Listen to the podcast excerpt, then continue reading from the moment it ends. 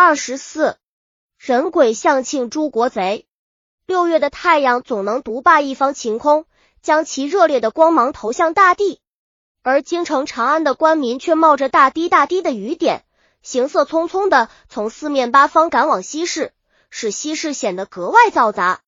他们脸上虽不时露出悲愤之色，但看得出那发自内心的无法抑制的喜悦之情。今天西市并无急事。而是要在这里处决犯人。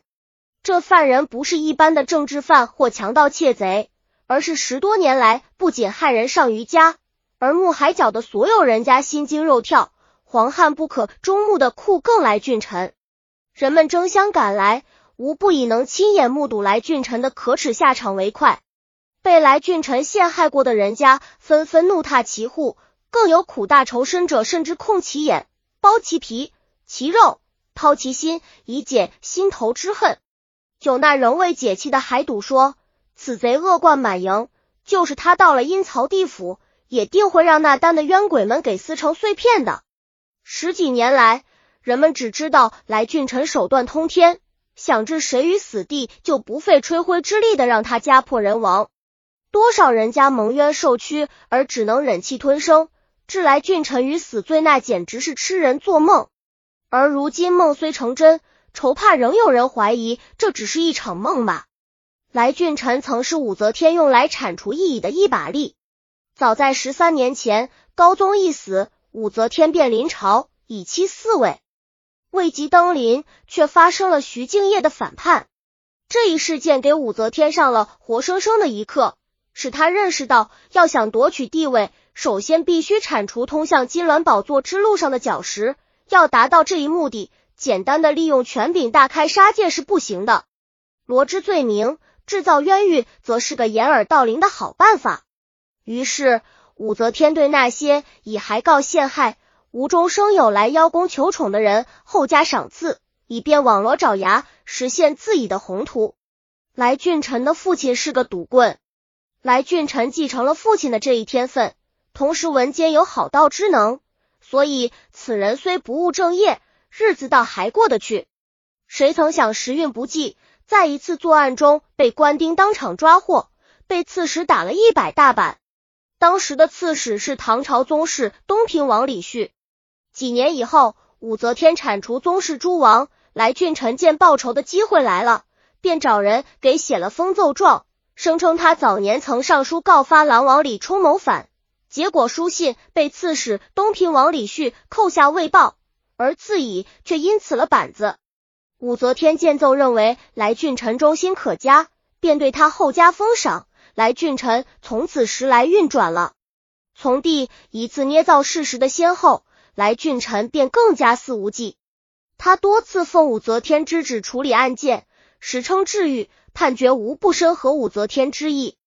武则天对来俊臣的刑讯逼供、罗织陷害、弄虚作假，也是充耳不闻。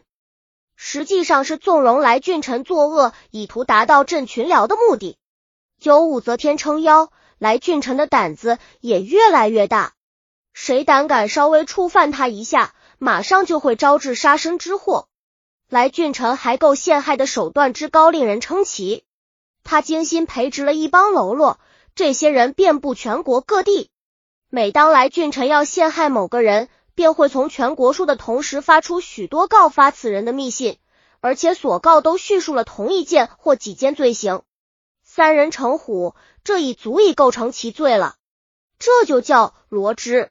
同时，各地奏状都提出将案子交给来俊臣审理，必定会水落石出。这样，那个人必将落入来俊臣的魔网。为了提高喽啰们的罗织技艺，使罗织的命中率达到百分之百，来俊臣还然费苦心的写了一本关于罗织法的小册子，书名为《告密罗织经》。书中对怎样捏造事实的起因、经过、结果等各个环节都做了细节性的阐述。这本小册子的确使许多最初良心尚未完全盲灭的人，在一夜之间茅塞顿开了。能诬陷无辜治罪，就不怕被诬者不承认罪行。往鼻子里灌醋，将犯人囚于狭窄的地牢，让其吃喝拉撒睡都只限于很狭小的一块地方，或者断其饮食供应，以致有人把身上的衣服都撕成碎片吃了。这些都是来俊臣常用的逼训方法。被关押者，即使这样没被折磨死，也绝不会轻易脱离虎口。每当遇到大舅，来俊臣总是要先将重犯杀死，然后才宣布赦令。这还不算，来俊臣的刑讯之法更令人发指。就说刑具吧，光锁犯人的大耶就有十余种名号，有定百脉、喘不的、扑的吼、筑急城。失魂胆、失铜反、反噬时、死猪愁、求急死、求破家等，还有一种铁制的龙头，龙头四壁密闭，下部与因犯脖子上的夹套相连。犯人戴上龙头，在地上原地旋转，不用两分钟就会窒息而倒地。等犯人醒过来，为了不再遭受这种痛苦，只有承认一切被诬告的罪行。其实。许多被诬入狱的人是不需要用刑的，只要将这些刑具往他面前一放，早给吓得魂飞天外。自无之日，但求即死有恐不得，哪里还敢不承认？就这样，则天朝以来，来俊臣以审理治愈之功不断升迁，酷更们也都纷纷仿效，竞相以污垢为能，无中生有的告密者风起。一时间，国人无不心惊胆。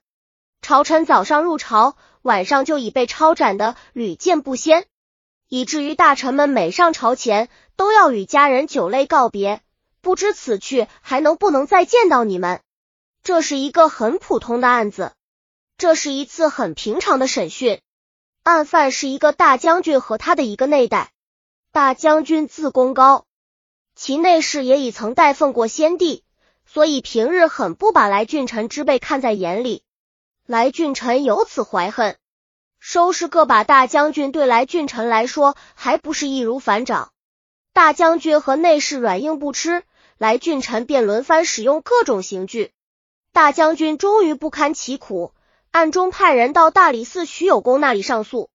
谁知诉状没到大理，却落到了来俊臣手里。来俊臣看完诉状，冷冷的一笑，说：“你想告我？”我让你到阎王殿告去。说完，他咬牙切齿的对旁边的子守们判舵道：“给我用斧子砍！”大将军撕心裂肺的撕会着，不久便毙命于乱斧之下。内侍见此惨状，越发激愤，大骂来俊臣虎狼之心。来俊臣命见子手割去内侍的舌头。就这样，内侍嘴里溅着薄泪鲜血，仍咿咿呀呀的叫着，直到倒在血泊中。司行使樊戳被来俊臣构陷致死，其子替父鸣冤，在法司门前从早上一直哭诉到夕阳西下，却没有个司法官敢过问他的冤情。本集已经播放完了，喜欢的话记得订阅专辑，关注主播主页，更多作品在等你哦。